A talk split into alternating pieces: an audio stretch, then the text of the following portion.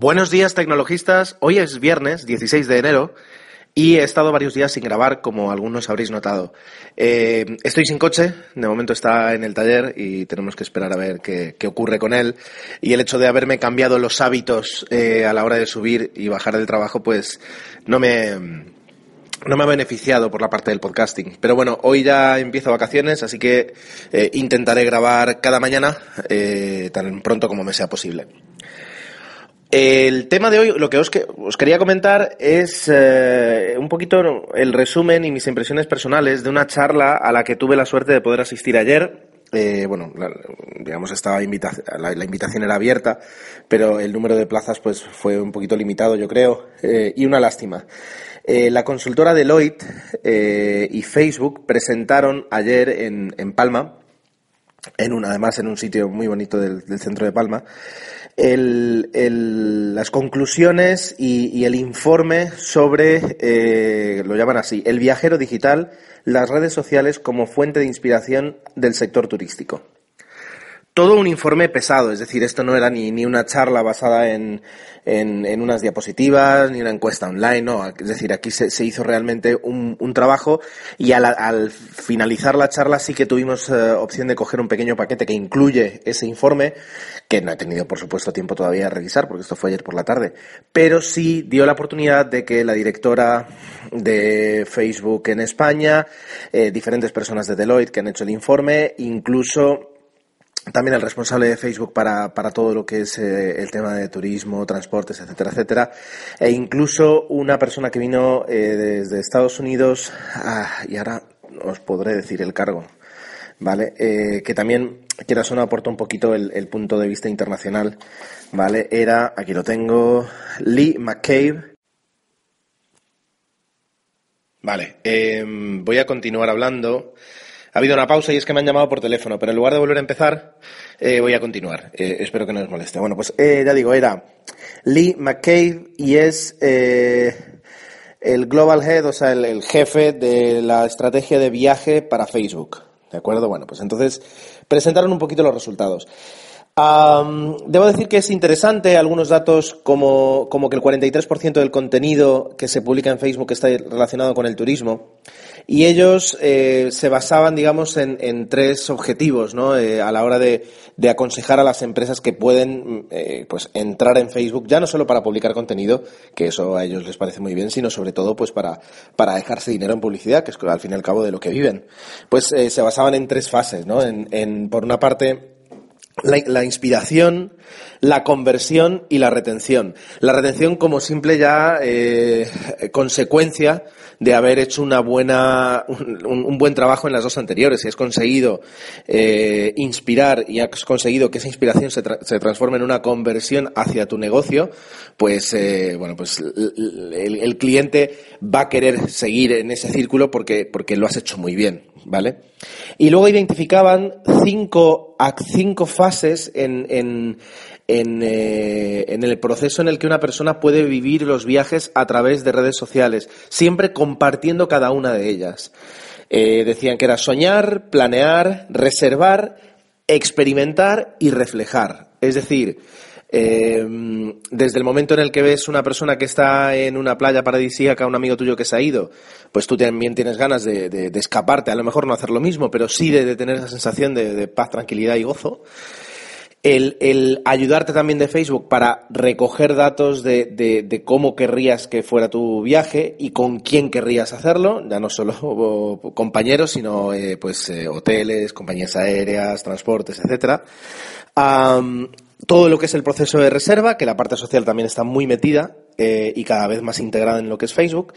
E experimentar en el que también compartes, decían que, prácticamente el 100% de las personas que viajan y que están en Facebook en algún momento del viaje publican algo en Facebook sobre su viaje. Y luego cuando llegas, pues todas esas fotos, todas esas eh, esos vídeos, todas esas reflexiones, etcétera, etcétera, terminas también compartiéndolas en Facebook, ¿no? Entonces, eh, ellos se, auto, se autodenominan pues un poquito el compañero ideal para cualquier empresa que quiera meterse en esta rueda y, conseguir captar o conseguir alcanzar, mejor dicho, a todas esas personas que ya de por sí en Facebook están eh, compartiendo y creando y publicando contenido sobre sus viajes. la verdad es que estuvo, estuvo muy bien. Incluso pues, mostraban que ahora mismo tiene más sentido para ellos a publicar, o sea, es decir, eh, gastar publicidad en Facebook que en televisión en el aspecto de que eh, cada, en cada, o sea, eh, alcanzan cada día más gente, es decir, la publicidad que tú puedas poner en Facebook en Estados Unidos puede, si, si, si, te gastas el dinero necesario, que siempre es menos que el dinero en televisión, o debería ser menos, puedes alcanzar más gente, más audiencia que en plena, en pleno prime time, en plena, eso, prime time, ¿no? El, el momento de más audiencia en televisión. y entonces, bueno, pues, etcétera, etcétera, etcétera. El, discurso siempre fue un poquito por, por ese lado. A ver, eh, sin dejar de afirmar que eso sea cierto, que no soy yo quien para decir que no lo sea, y tampoco creo que no lo sea, es decir, creo que es así. Sí es verdad que también la idea es un poquito idealizada de lo que es fantástico de Facebook. Ya, yo repasaba un poquito lo que es mi timeline y en Facebook, pues sí, tengo cosas muy chulas, pero también veo eh, frases inspiracionales todo el día, fotos de perros y de gatitos, spam puro y duro, empresas que lo hacen mejor, empresas que lo hacen peor. Quiero decir, luego cuando llegas a, a, tu Facebook, no es el Facebook que has visto en la presentación de todo fantástico, fotos increíbles de gente que viaja. Hay de todo, ¿de acuerdo? Y yo creo que esa, esa variedad, esa excesiva variedad o, esa poca mm, practicidad para, para centrar, eh, centrarnos en el contenido que nos interesa, aunque Facebook hace todo el trabajo para seleccionar qué contenido nos gustaría, llega un momento en que, en que pues, la, inteligencia queda ahí y luego a partir de ese momento pues sea un poquito la red de usuario que tengas. También a lo mejor es que estás siguiendo a la gente que no deberías seguir. Bueno, todo, todo eso configura algunas dificultades para, para, para, mm, llevar a cabo una estrategia ya no solo de publicidad, sino solo de publicación y de presencia en Facebook, a nivel de empresa y a nivel de, usuario, ¿de acuerdo? Ah, y es por eso que, y justamente este, esta, esta charla se junta con una pequeña conversación que tuve con mi sobrina el sábado pasado. Y, y a veces uno tiene que aprender mucho de lo que hace la gente joven. Eh, comentando, ella es una, tiene 13 años, eh, es una fan de un grupo de música, ya os imagináis cuál, uno de estos así populares para, para, para, chicos y chicas jóvenes. Y eh, me comentaba que ella estaba en varios grupos de WhatsApp que eh, lo que hacían era pues hablar y pasarse material acerca de este grupo. Y me dijo que había uno de Mallorca, que estaba en uno de Mallorca y que estaba uno que ya era de toda España. Ahí enseguida recordé que WhatsApp ahora mismo permite grupos de hasta 200 personas. Y entonces me imaginé a 200 adolescentes eh, en un grupo de WhatsApp hablando de un grupo de música y de sus cantantes y me, me, me, me sobrecogió esa idea. Pero enseguida me di cuenta de que yo no puedo, además que por edad, eh, creo que a partir de los 13 ya puedes darte de alta en Facebook, pero bueno, yo no puedo sugerirle date de alta eh, en un grupo de WhatsApp donde vais a poder manejar la información y los, archivos multimedia de una forma más sencilla. Yo no puedo decirle eso, ¿vale? Porque la diferencia en cuanto a la simplicidad eh, y la, rapidez en la que se comunican en WhatsApp es imbatible. Eh, y, ya me voy dando cuenta a veces con otros incluso grupos que la gente no es que huya de Facebook, pero ha decidido que Facebook es un poquito más eh, el, portal público donde colocar datos que, es normal colocar en Facebook.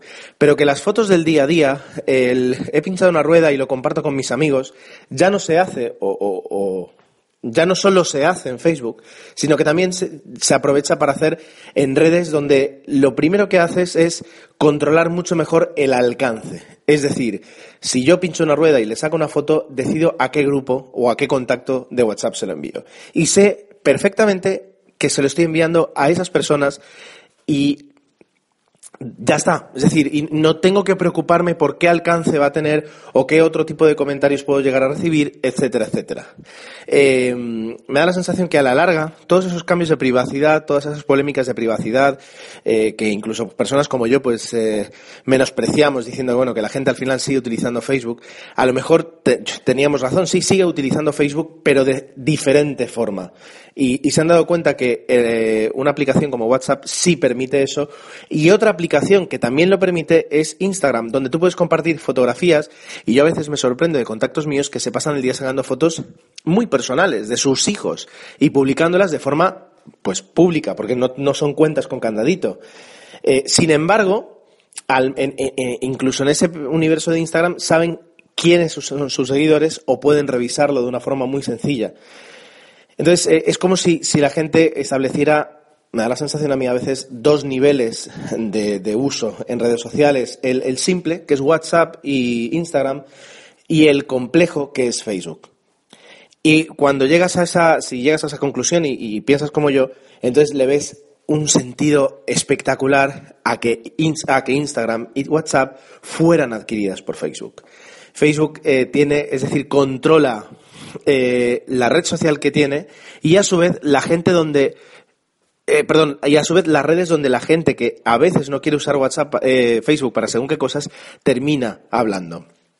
Irene Cano, que es la, directora para España y Portugal de Facebook, comentó un poquito que, que, Mark Zuckerberg pues ya tiene estrategias a 3, 5 y 10 años y no hubo una estrategia o no hubo una palabra clave que, levantar la cabeza de todos los asistentes a la hora de hablar de WhatsApp o de Instagram. Es decir, sí, mejorar, eh, eh, bueno, eso, mejorar, mm, enriquecer, etcétera, etcétera, pero no hubo un, nada así.